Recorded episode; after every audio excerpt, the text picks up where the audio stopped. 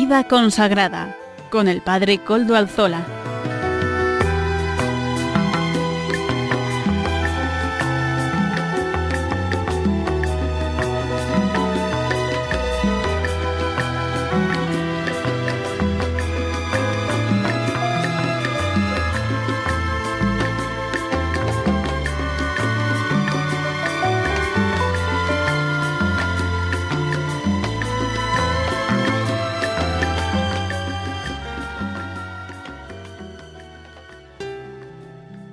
Buenas tardes hermanos, amigos y oyentes. Hoy es jueves y son las 5 de la tarde, una hora menos en las Islas Canarias.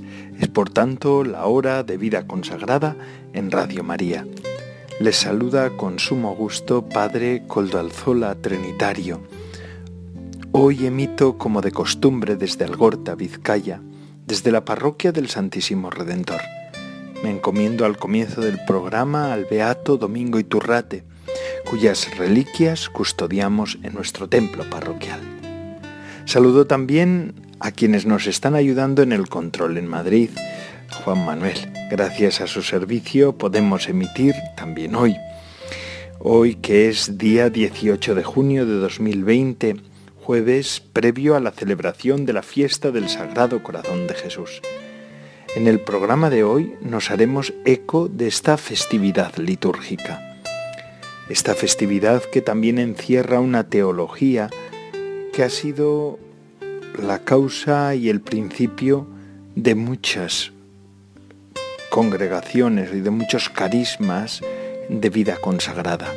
Muchos no, muchísimos han bebido de esta espiritualidad y también de este principio teológico tan importante. Nos hablarán de ello en el programa de hoy.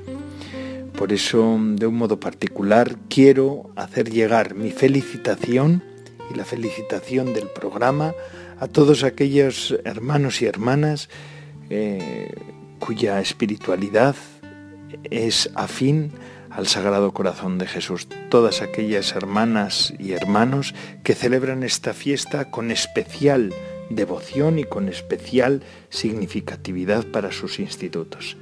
Así que Dios les colme siempre de sus gracias y de sus bienes. Que Dios sea grande con ustedes. Paso a presentar los contenidos del programa de hoy. Comenzaremos con la editorial del programa. Hoy traeremos a nuestro programa unas palabras del Papa Francisco sobre la misericordia. El de corazón de Jesús es misericordioso, misericordiarse. El Papa ha enseñado, nos enseña un nuevo verbo. En la sección Ventanas abiertas a la eternidad nos acercaremos al centro de la península ibérica, el Cerro de los Ángeles. La historia y fuerza espiritual de un lugar como ese es importante recordarlo en este día que estamos celebrando las vísperas del Sagrado Corazón de Jesús. Amaro Villanueva nos ofrecerá la sección Música para Evangelizar. Don Juan Jaramillo, párroco de Villasana de Mena, nos explicará el contenido de la fiesta y espiritualidad del Sagrado Corazón de Jesús. Y finalmente el Padre David García García Rico nos ofrecerá el Evangelio del Domingo. Ya saben, siempre nos pone en conexión con la liturgia del domingo que llega. Ustedes también conocen cuál es el correo electrónico del, del programa es el medio por el cual se pueden poner en contacto con el mismo. Vida consagrada Ustedes me pueden escribir al mismo y yo mismo les contestaré. Recuerdo que ya desde hace unos meses contamos con nuestro podcast concreto del programa. Ustedes pueden escuchar este programa en diferido a otras horas en la página web de los podcasts de Radio María pueden encontrar el nuestro, que semanalmente Amaro Villanueva se encarga de subir. Así pues, sin más, vamos a escuchar al Santo Padre, el Papa Francisco. Adelante, santidad. Y al decírselo a Él, lo quiere hacer con cada uno de nosotros. Palabras que son una invitación, yo diría, una provocación palabras que quieren poner en movimiento a Timoteo y a todos los que a lo largo de la historia las irán escuchando. Son palabras ante las cuales no permanecemos indiferentes. Por el contrario, ponen en marcha toda nuestra dinámica personal. Y Pablo no anda con vueltas. Jesucristo vino al mundo para salvar a los pecadores y él se cree el peor de ellos. Tiene una conciencia clara de quién es. No oculta su pasado e inclusive su presente. Pero esta descripción de sí mismo no la hace ni para victimizarse, ni para justificarse, ni tampoco para gloriarse de su condición. Es el comienzo de la carta ya en los versículos anteriores le ha avisado a Timoteo sobre fábulas y genealogías interminables, sobre vanas palabrerías, y advirtiendo que todas ellas terminan en disputas, en peleas. El acento, podríamos pensar a primera vista, es su ser pecador, pero para que Timoteo y con él cada uno de nosotros pueda ponerse en esa misma sintonía. Si usáramos términos futbolísticos, podríamos decir, levanta un centro para que otro cabecee. Nos pasa la pelota para que podamos compartir su misma experiencia. A pesar de todos mis pecados, fui tratado con misericordia. Tenemos la oportunidad de estar aquí porque con Pablo podemos decir, fuimos tratados con misericordia.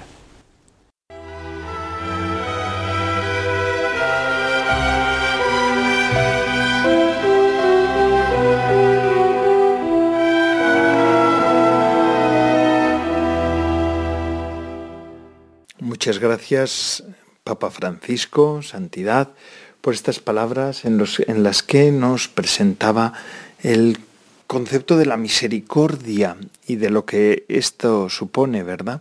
En realidad, la espiritualidad del Sagrado Corazón lo que ha hecho ha sido que el pueblo creyente pueda entrar con más fuerza, si cabe, en el principio de la misericordia de Dios derramado sobre nosotros.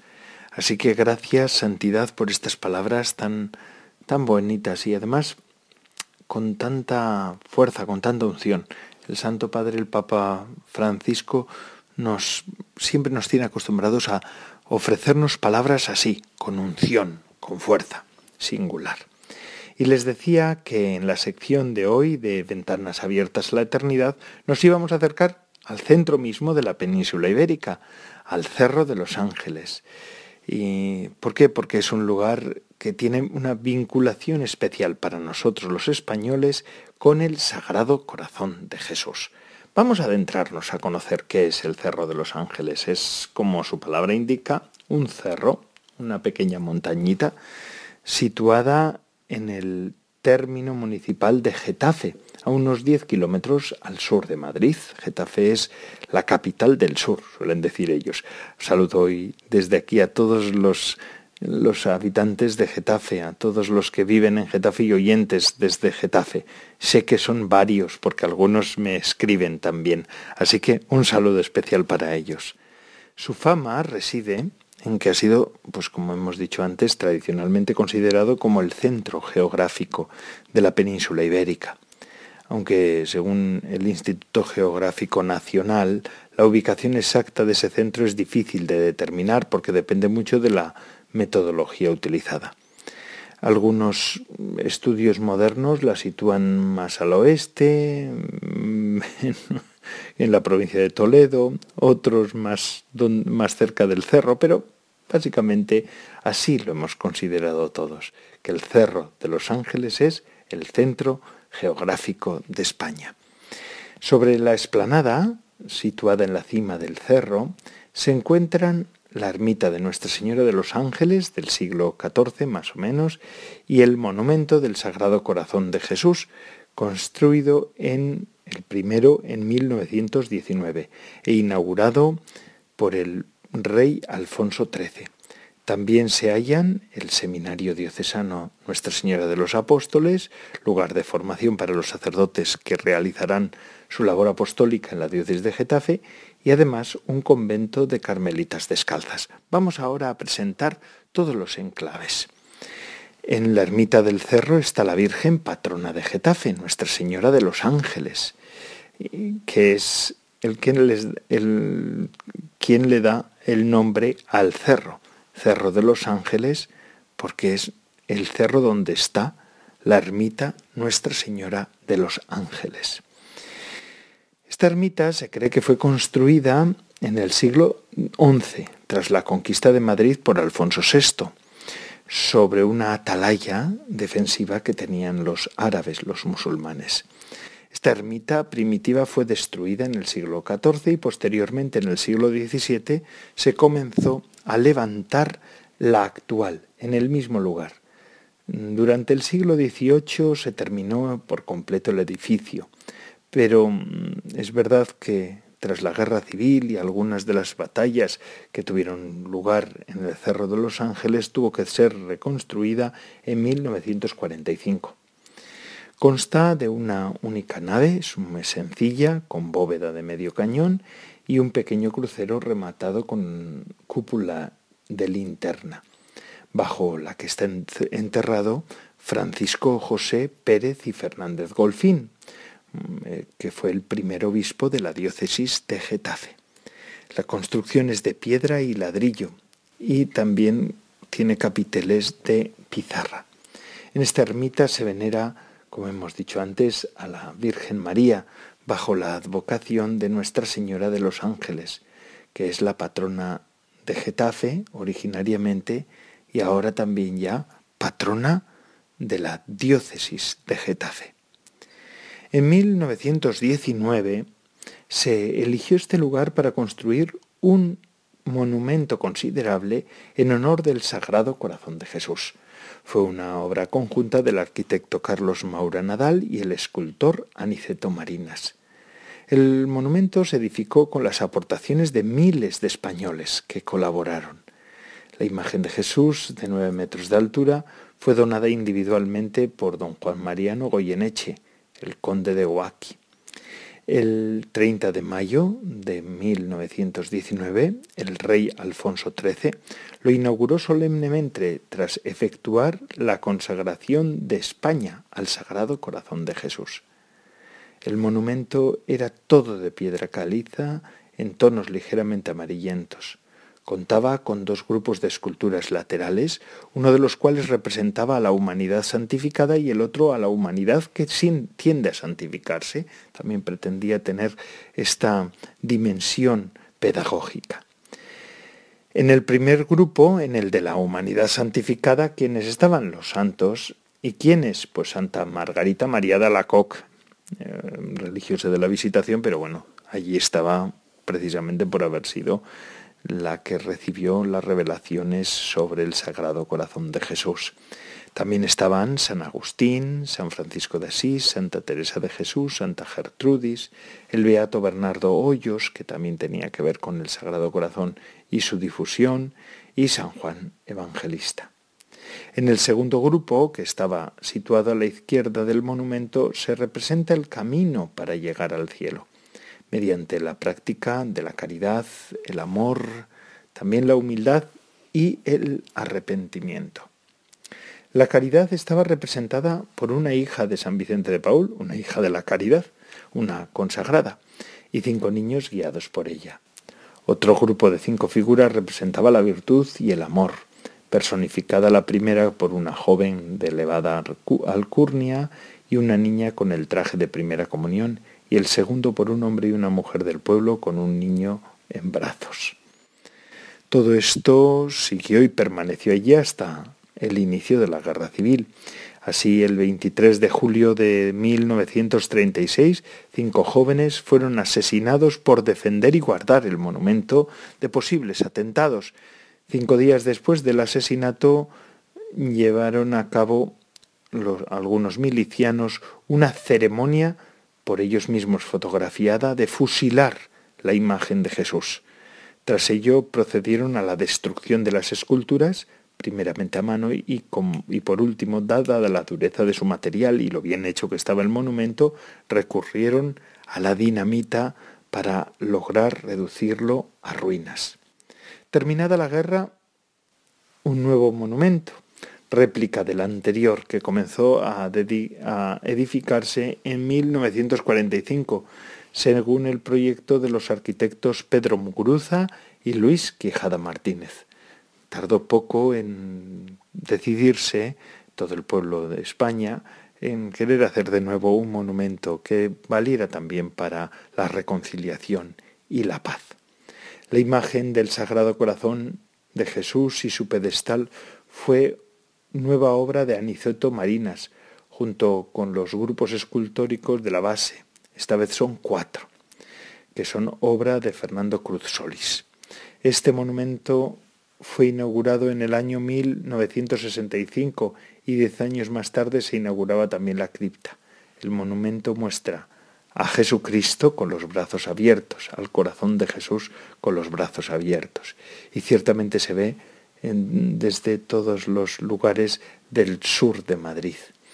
Es, es, hermosísimo y espectacular y los cuatro grupos escultóricos hablan de los doctores de la iglesia, de los misioneros que han salido al, al, paso y a llevar la palabra de Dios, de los que de la iglesia militante que ha ido también ha hecho sus hazañas y por el bien de la iglesia y por el bien del mundo y también al mundo de la caridad, de la enseñanza, es decir, todos los caminos que llevan al cielo. Además, tenemos que hablar del el Seminario Diocesano de Getafe, que como hemos dicho también se encuentra en ese Cerro de los Ángeles. Ya ven que el Cerro de los Ángeles tiene una especial vinculación y eh, espiritualidad. Eh, bueno, en 1991 se erige canónicamente la diócesis de Madrid, de Getafe, perdón, se, se desmembra de la archidiócesis de Madrid-Alcalá y se crean tres diócesis en la provincia de Madrid, la archidiócesis de Madrid, la diócesis de Alcalá y la diócesis de Getafe. Así, pues en el comienzo no había seminario y el obispo don Francisco José Pérez y Fernández Golfín decide abrir una comunidad de seminaristas eh, de Getafe en su palacio episcopal. ¿Y dónde estaba ese palacio episcopal? ¿Dónde vivía el obispo? Pues era una parte del antiguo colegio de las misioneras cruzadas de la iglesia que estaba en Cubas de la Sagra, en un pueblo más al sur y cerquita de la provincia de Toledo.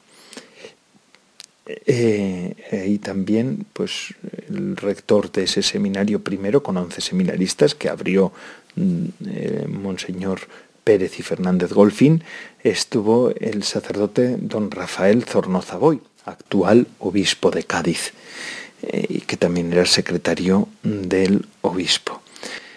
tras varios años en Cubas de la Sagra, el seminario diocesano se, muda al Cerro de los Ángeles, donde ya habían hecho un edificio para albergar a los seminaristas que ya eran, empezaron con 11 y en tres años llegaron a ser 39 seminaristas. Eh, con ocasión de la fiesta de San José, el seminario Nuestra Señora de los Apóstoles fue erigido por el obispo, siendo su primer rector, como hemos dicho también, don Rafael Zornozaboy. Además del seminario, también está en el Cerro de los Ángeles el convento de Carmelitas Descalzas.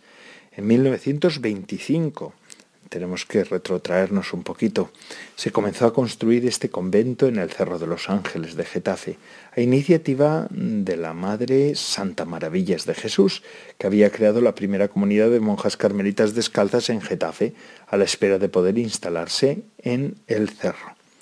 El 26 de octubre de 1926 se ocupó el edificio y desde entonces hay una lámpara dedicada al Sagrado Corazón de Jesús que se mantiene continuamente encendida. Y así ya le dan, coronan todo aquel cerro.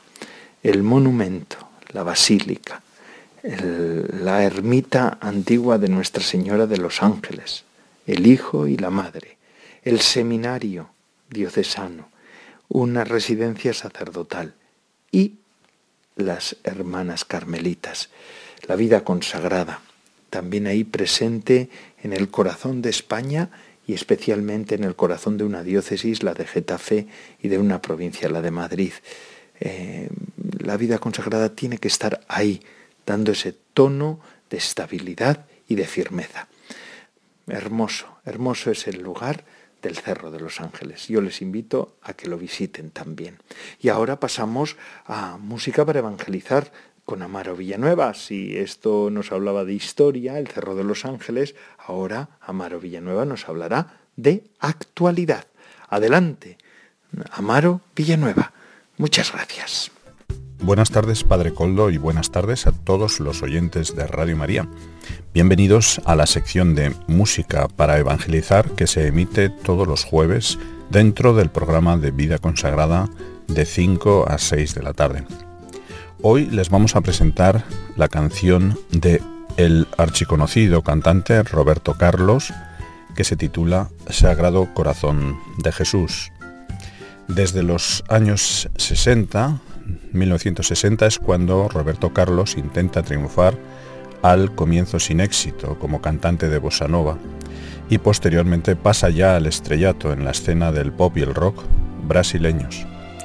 Hoy les vamos a presentar la canción, como he dicho anteriormente, de Sagrado Corazón de Jesús. Roberto Carlos tiene en su haber más de 150 millones de copias vendidas en las diferentes composiciones que él ha realizado. Escuchamos por tanto a este maravilloso cantante, Roberto Carlos, con Sagrado Corazón de Jesús. Adelante. Tenho a paz que eu preciso.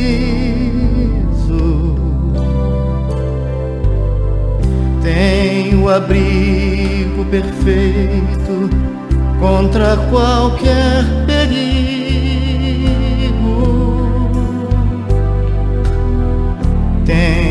Apoio da mão do verdadeiro amigo.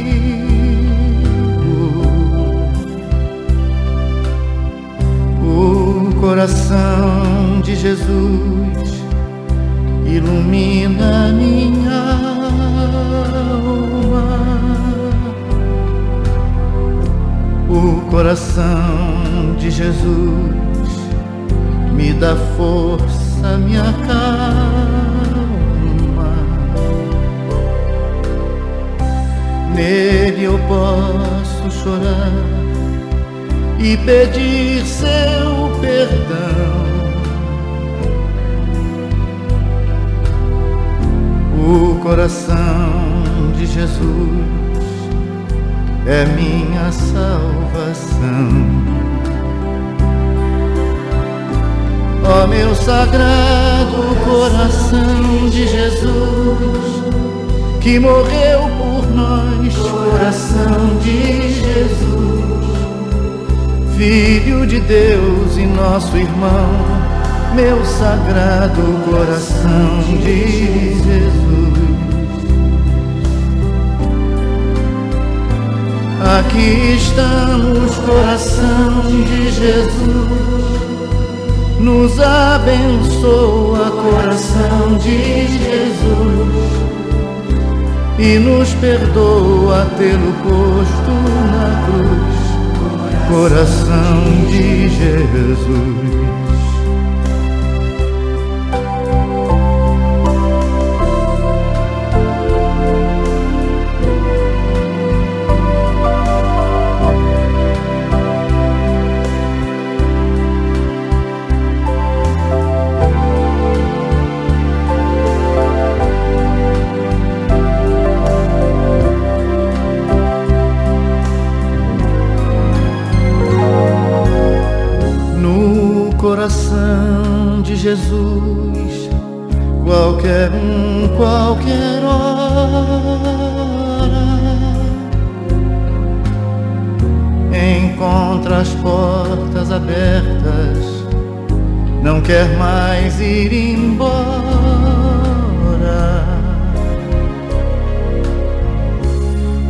Come do pão que é do trigo dos campos do céu.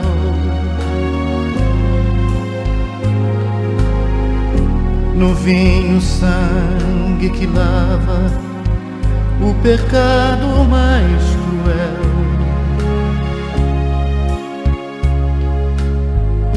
Feliz daquele que crê na verdade infinita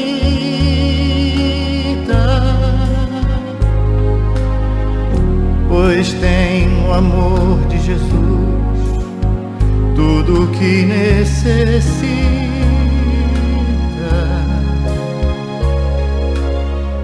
Jesus vive em mim, eu vivo no seu coração.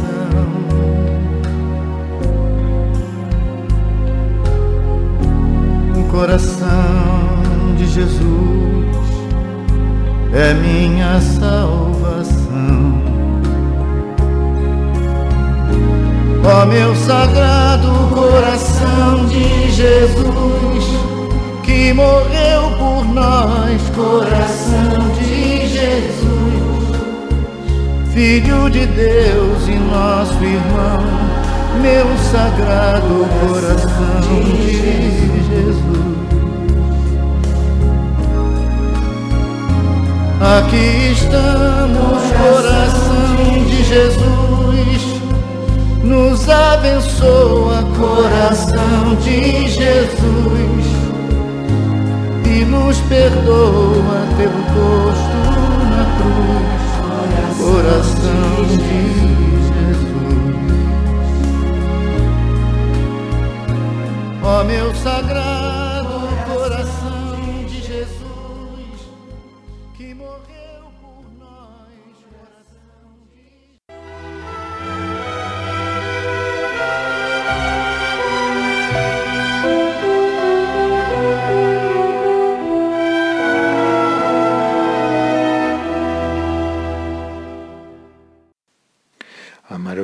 siempre nos ofrece algo que nos pone al día, con el tema, pero al día, ¿verdad? Así que muchísimas gracias, Amaro.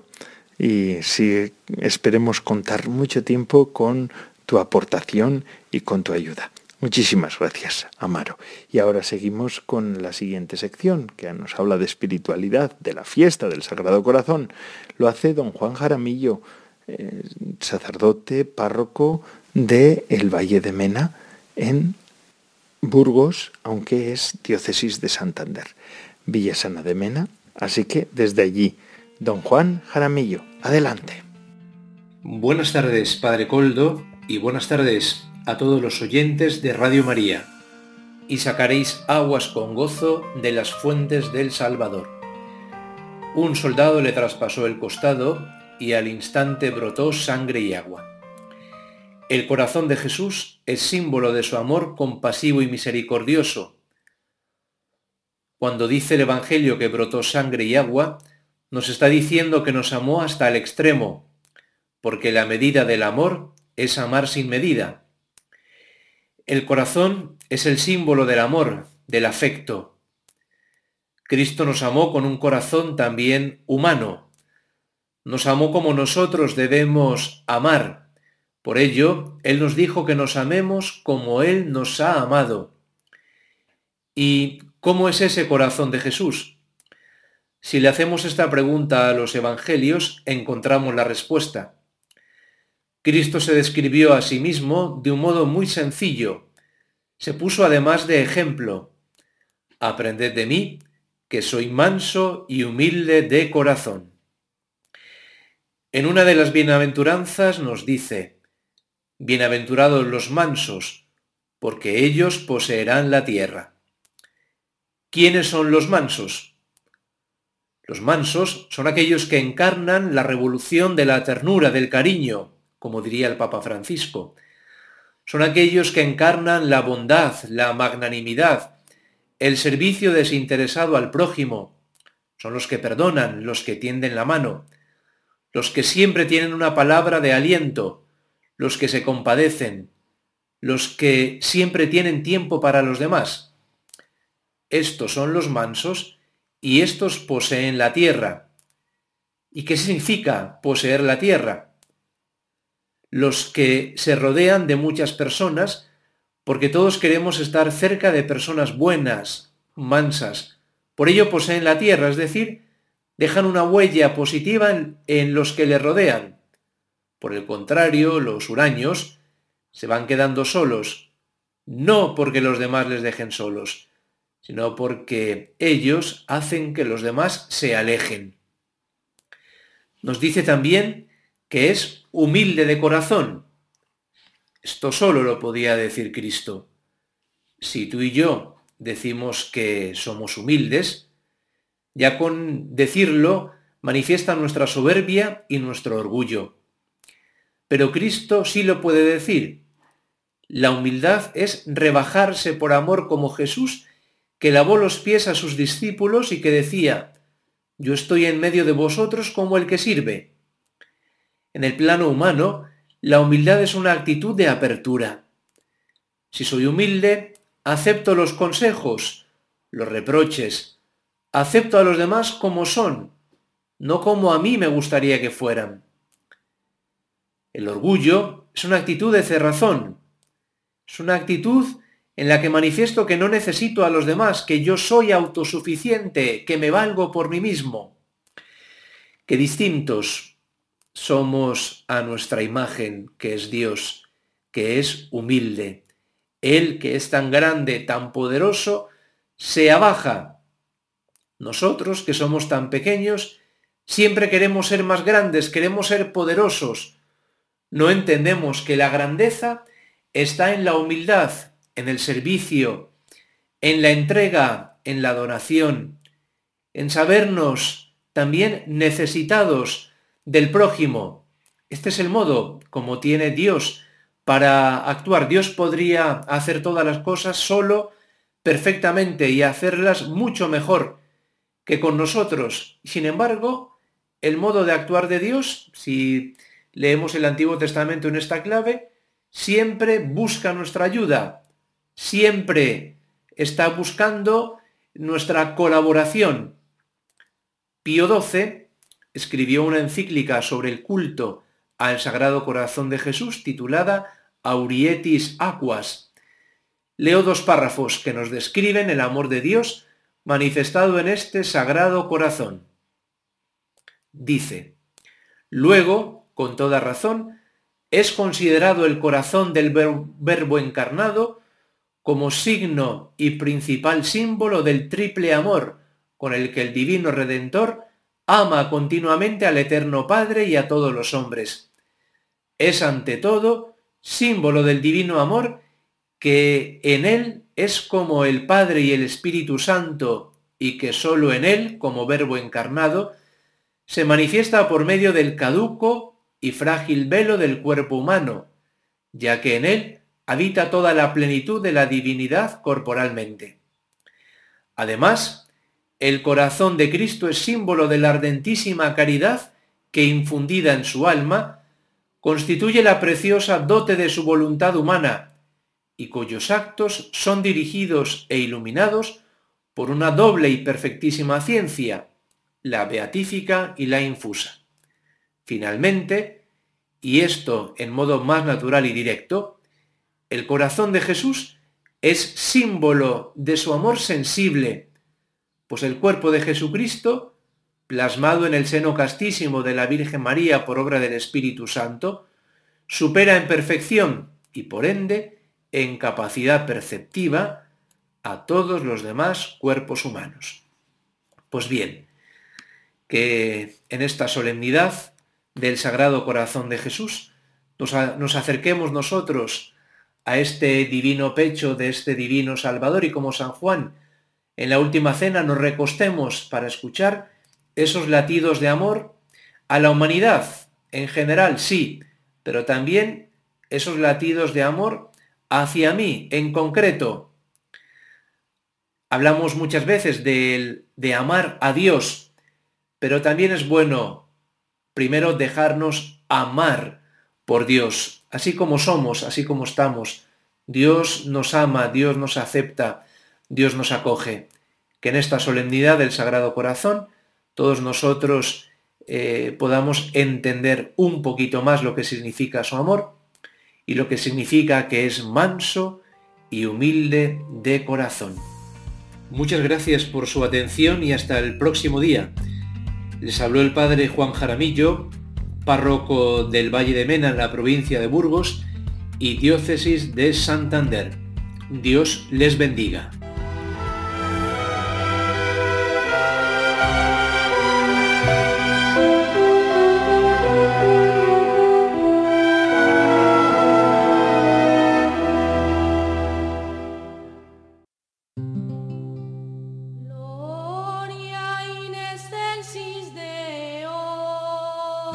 ¿Por qué buscáis entre los muertos a quien vive?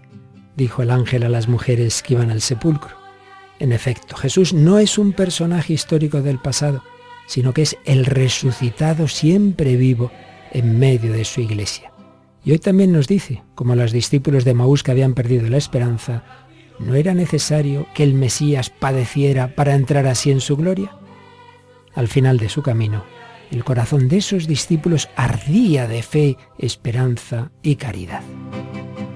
Ayúdanos a seguir extendiendo ese fuego pascual en los corazones de nuestros contemporáneos con tu oración, compromiso voluntario y donativo. Puedes informarte de cómo colaborar llamando al 91 822 8010 o entrando en nuestra página web radiomaria.es.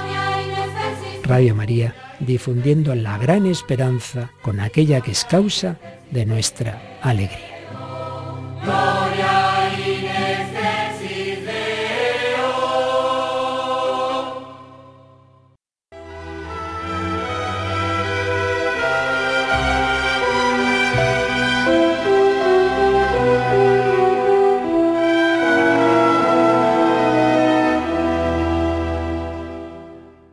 concluimos ya nuestro programa, casi casi estamos al final del mismo. Hoy tenemos, como siempre, contamos con la ayuda y la aportación del padre David García García Rico, es nuestro biblista semanal, y va a decir semanal, quiero decir particular. El programa tiene biblista y es el padre David. Bueno, padre David nos va a presentar el Evangelio del Domingo. Adelante, padre David. Buenas tardes, amigos de Radio María. Este próximo domingo, 21 de junio, celebramos en la iglesia el decimosegundo domingo del tiempo ordinario. Vamos a escuchar el Evangelio de ese día, que está tomado de San Mateo y nos dice así. En aquel tiempo dijo Jesús a sus discípulos, no tengáis miedo a los hombres, porque nada hay encubierto que no llegue a descubrirse, ni nada hay escondido que no llegue a saberse. Lo que os digo en la oscuridad, decidlo a la luz, y lo que os digo al oído, pregonadlo desde la azotea. No tengáis miedo a los que matan el cuerpo, pero no pueden matar el alma. No, temed al que puede llevar a perdición alma y cuerpo en la gehenna. ¿No se venden un par de gorriones por un céntimo? Y sin embargo, ni uno solo cae al suelo sin que lo disponga vuestro Padre. Pues vosotros hasta los cabellos de la cabeza tenéis contados. Por eso no tengáis miedo, valéis más vosotros que muchos gorriones a quien se declare por mí ante los hombres, yo también me declararé por él ante mi Padre que está en los cielos. Y si uno me niega ante los hombres, yo también lo negaré ante mi Padre que está en los cielos.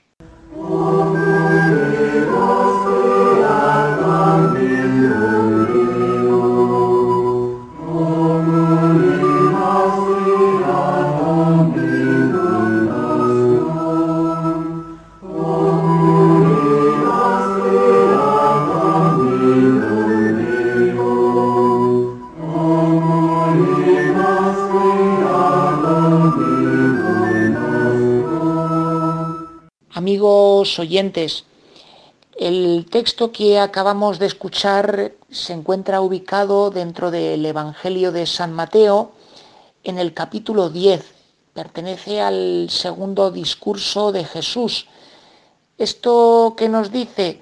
Pues que pertenece a una serie de capítulos en los cuales Jesús se encarga de hablar a sus discípulos, a aquellos que ha elegido para que le sigan, y se encarga de hablarles de cómo va a ser la misión que ellos tienen que desempeñar.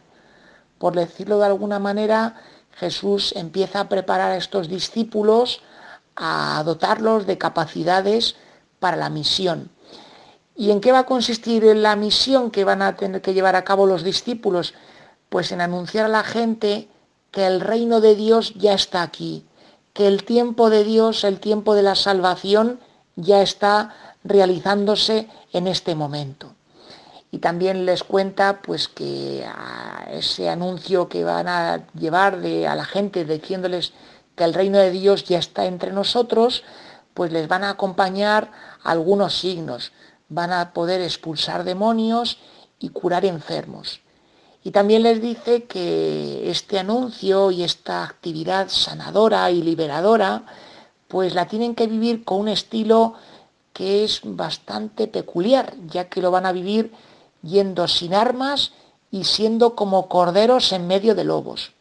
Claro, esto escuchado por aquellos discípulos y probablemente también escuchado por nosotros, pues le pone a uno los pelos de punta y uno dice, madre mía, esto va a ser un auténtico fracaso. ¿Cómo vamos a ir al mundo sin armas, siendo débiles, realizando la actividad de curar enfermos, de expulsar a los demonios, denunciando a la, anunciar a la gente que el tiempo de Dios ya se está realizando?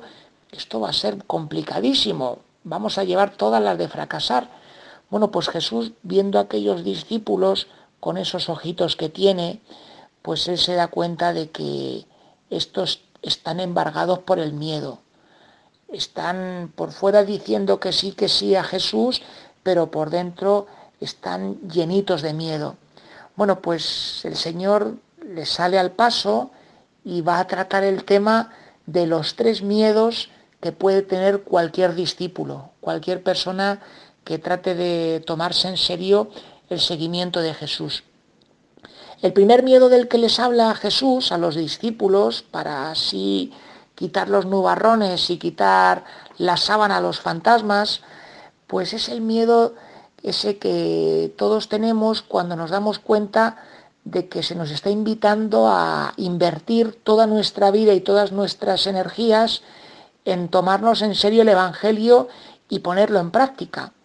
Claro, aquellos discípulos y también nosotros, pues piensan, bueno, pero esto va a salir bien, esto va a tener éxito, porque como que en el ambiente a veces que nos rodea, pues como que la gente esto no lo valora, ni lo aplauden, ni nos sacan en portada en los telediarios diciendo que hemos firmado un fichaje de miles de millones por ser cristianos y vivir el Evangelio.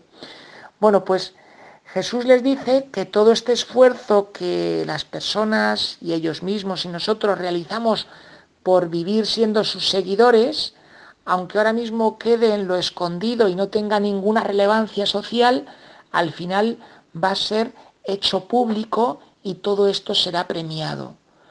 Luego, esto es una forma de decirnos que todo el bien que nosotros hacemos de manera escondida, sin llamar la atención, todo ello tiene un valor inmenso para Dios. Luego Jesús les habla del segundo tipo de miedo, que es el de miedo a las agresiones físicas, a ser agredidos en nuestro cuerpo por ser discípulos de Jesús. Esto hoy lo tenemos a la orden del día. Basta echar una mirada a las páginas internacionales para ver cómo en muchísimos lugares a aquellas personas que trabajan por la justicia y que se sienten identificadas por el Evangelio, en muchos casos se les agrede, se les tortura e incluso se les llega a asesinar o en el mejor de los casos, si la cosa no llega tanto, pues se les queman las iglesias, se les destruyen las casas, etcétera, etcétera. Hay agresiones físicas para quienes tratan de seguir a Jesús. Él lo mismo lo dice a las claras. Y también hay agresiones morales, agresiones como esas risitas, esos comentarios que se pueden hacer a veces en corrillos, ridiculizando a quien trata de vivir el Evangelio. Bueno, pues Jesús sale al paso de todo esto y les dice, mirad, lo único que os pueden quitar es la vida física, pero nada más, porque nadie puede matar la vida divina que hay en cada uno de vosotros y que tratan de seguirme. Y les pone un ejemplo aquí que es muy curioso y les dice que más que tener temor a aquellos que pueden matar el cuerpo, hay que tener temor a echar nuestra vida a la Gehenna. La Gehenna era el basurero que había en Jerusalén, en la parte sureste, era todo un valle donde allí pues continuamente estaba encendido un fuego para incinerar las basuras. Bueno, pues Jesús dice, no tengáis tanto miedo a aquellos que os puedan hacer daño, sino tened miedo a que vuestra vida pueda acabar, por decirlo de alguna manera, pues como tirada a la basura, que podáis sentir que vuestra vida ha pasado por este mundo sin pena ni gloria, sin haber podido amar y arriesgar las cosas por vivir el Evangelio.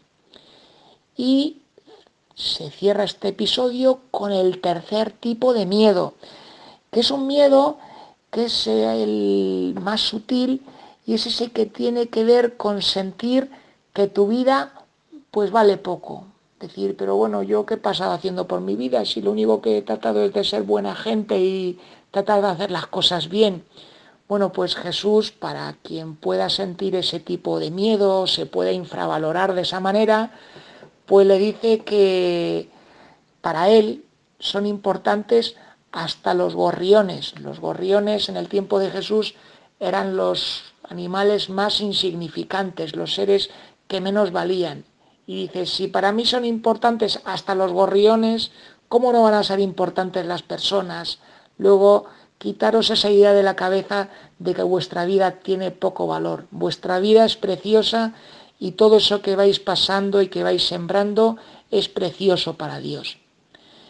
Y todo este episodio de los miedos que pueden tener los discípulos, pues se concluye con una promesa.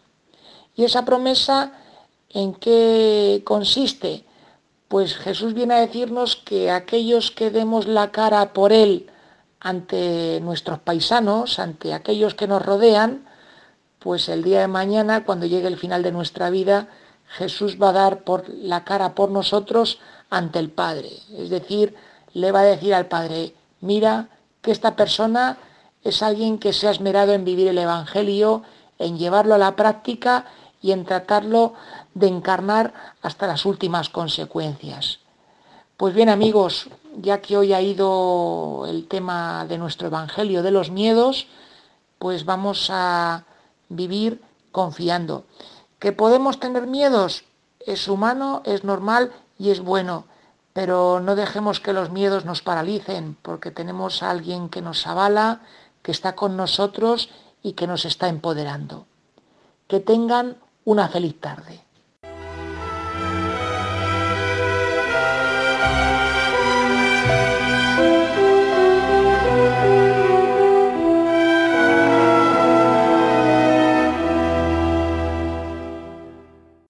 Agradecemos al Padre David García García Rico su aportación semanal.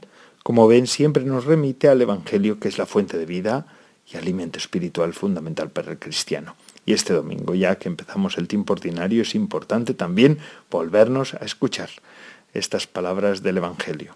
Y antes de despedirme, quisiera hacerme eco de una petición que nos llega de, por, por el correo electrónico por vida consagrada vida consagrada.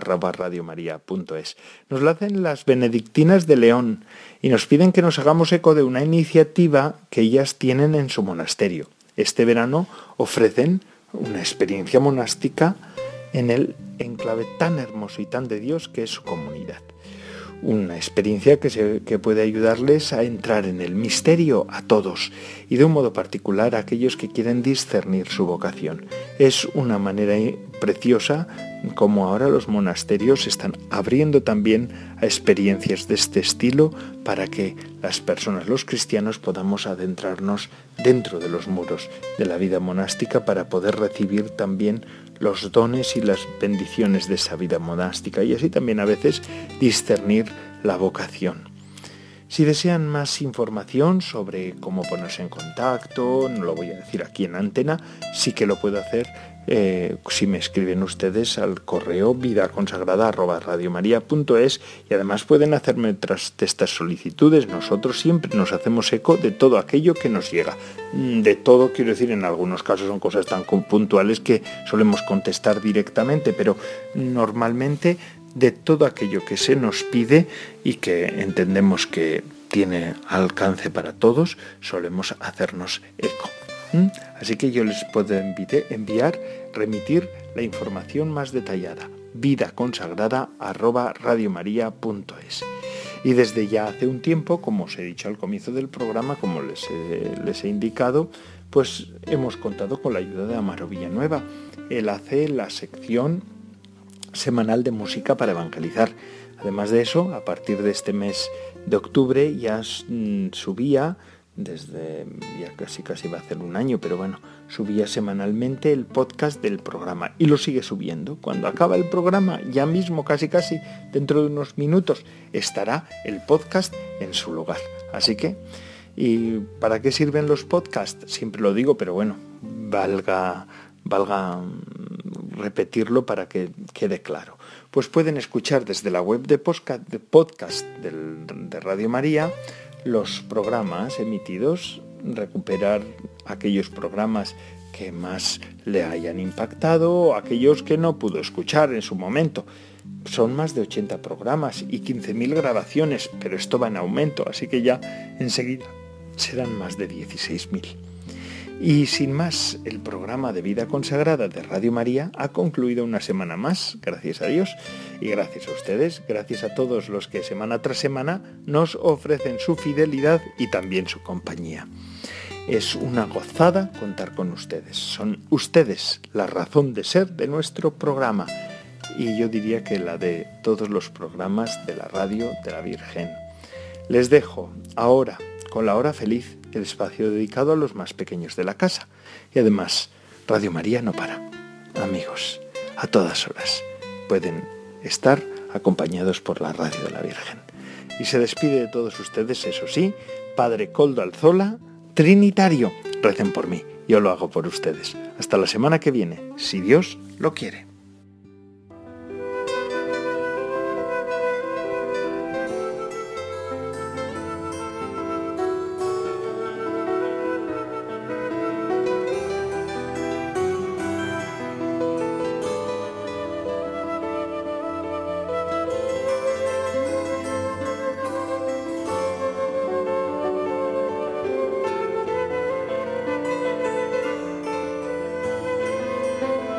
Vida consagrada con el Padre Coldo Alzola.